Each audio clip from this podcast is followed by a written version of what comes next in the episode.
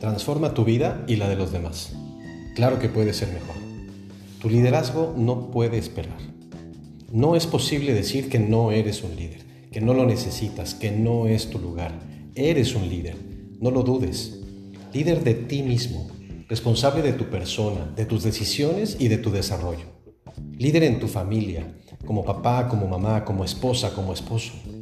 Líder en tu comunidad, con tus amigos y conocidos, en persona o en redes sociales.